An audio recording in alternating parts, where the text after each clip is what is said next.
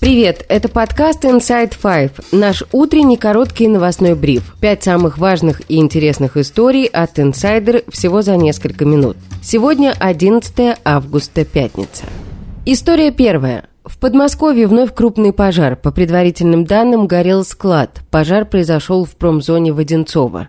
Российские власти неоднократно сообщали о том, что силы ПВО сбивали в Одинцовском районе Подмосковья беспилотники. Последний раз о сбитом дроне сообщалось 9 августа. Телеграм-канал «Шот» сообщил, что местные жители слышали звуки взрывов перед тем, как начался пожар. Эта информация не подтверждается. По данным телеграм-канала «Шот», пожар произошел на складе пивной продукции. А тут вот справа склад с пивом, он уже, в принципе, там, грубо говоря, гореть нечему. Там только пиво было. Вот в этой части здесь, а, по предварительной информации, склад с какими-то ГСМ, масла, вот она прям интенсивно.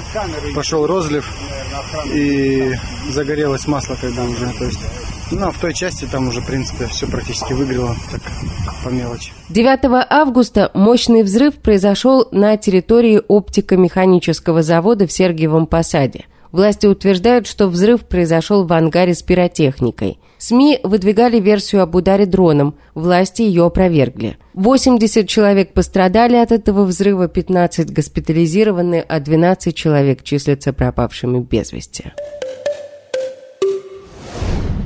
История вторая. Сооснователь Яндекса, одной из крупнейших IT-компаний в России, Аркадий Волош, впервые с февраля 2022 года высказался о войне. «Я категорически против варварского вторжения России в Украину, где у меня, как и у многих, есть друзья и родственники. Я в ужасе от того, что каждый день в дома украинцев летят бомбы», сказано в заявлении Воложа.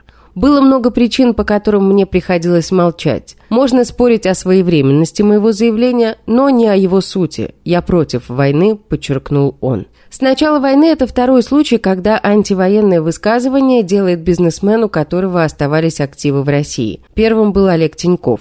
Предприниматель и общественный деятель Евгений Чичваркин прокомментировал инсайдер заявление Воложа, отметив, что оно было искренним. Я уверен, что оно абсолютно искренне. Очень правильная фраза дважды прозвучала у Оксимирона за 21 год. Храбрость – это постепенный процесс. Евгений Чичваркин также вспомнил ситуацию, когда российскому президенту Владимиру Путину показали комментарии, которые люди оставляли в Яндексе. Я прям помню этот момент.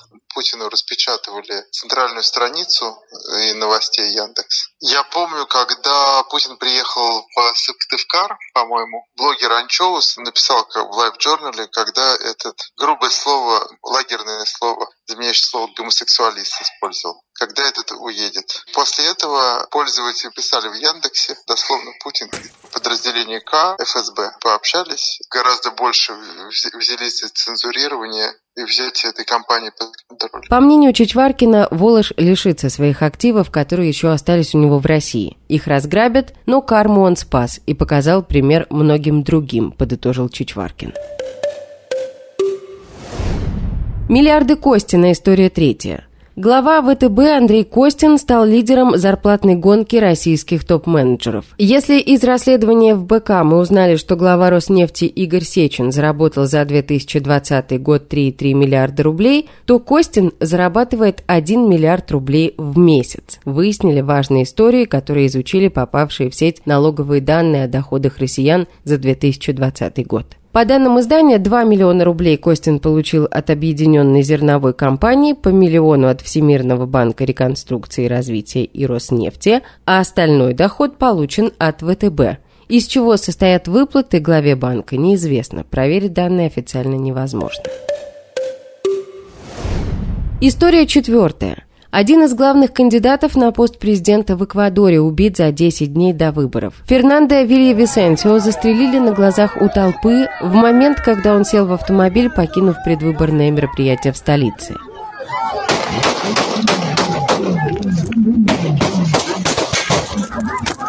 Президентские выборы были запланированы на 20 августа. Генпрокуратура Эквадора сообщила, что стрелявший был ранен в перестрелке с сотрудниками службы безопасности, задержан, но вскоре скончался. Вилли Висенсио обещал, что если придет к власти, то займется искоренением коррупции, посадит в тюрьму воров. Он также называл наркоторговлю главной причиной коррупции и насилия в стране и призывал бороться с политической мафией. Президент Эквадора Гильермо Ласса объявил чрезвычайное положение на 60 дней из-за волнений, охвативших Эквадор после убийства. При этом главный научный сотрудник Центра латиноамериканских исследований Института всеобщей истории Иран Андрей Щелчков рассказал инсайдер, что сложившаяся критическая ситуация наиболее выгодна как раз действующему президенту, которого после выборов левые обязательно посадят в тюрьму. Наркобаронам ни к чему убивать кандидата, который не имеет никаких шансов даже пройти во второй тур, отметил эксперт. Фаворитом на предстоящих выборах президента считается Луиса Гонсалес, политик как раз левого толка, которая выдвигается от движения за гражданскую революцию.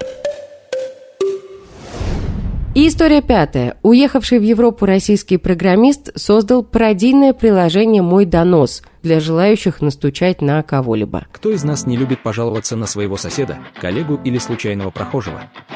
Но что делать, если нет возможности лично обратиться в полицию или другие власти? Решение простое – приложение «Мой донос». Теперь вы можете отправить донос прямо с вашего смартфона. Этим приложением на полном серьезе воспользовались 5000 человек. Изданию «Можем объяснить» удалось получить от разработчика приложения базу доносов и подсчитать, на кого и кем они были написаны. Так, около половины заявлений были поданы на соседей и знакомых, а в 20% случаев доносчики подробно описывали поступок нарушителя и присылали его личные данные, в том числе ссылки на личные страницы в социальных сетях. В материале приводятся некоторые цитаты из заявлений доносчиков. В одной из них, например, человек требует отправить на специальную военную операцию некоего Алексея, который имеет боевой опыт, но проигнорировал две повестки. Другой донос посвящен молодому человеку, который призывал всех русских русских сложить оружие в Украине и идти в плен. «Куда вы смотрите?» – восклицает доносчик. Отмечается, однако, что большая часть сообщений все же содержит критику доносительства, а также войны. Автор приложения надеется, что реальные доносчики, которые скачали это приложение, выплеснут таким образом свои эмоции и не пойдут писать доносы в правоохранительные органы. Это все на сегодня. Это был подкаст Inside Five.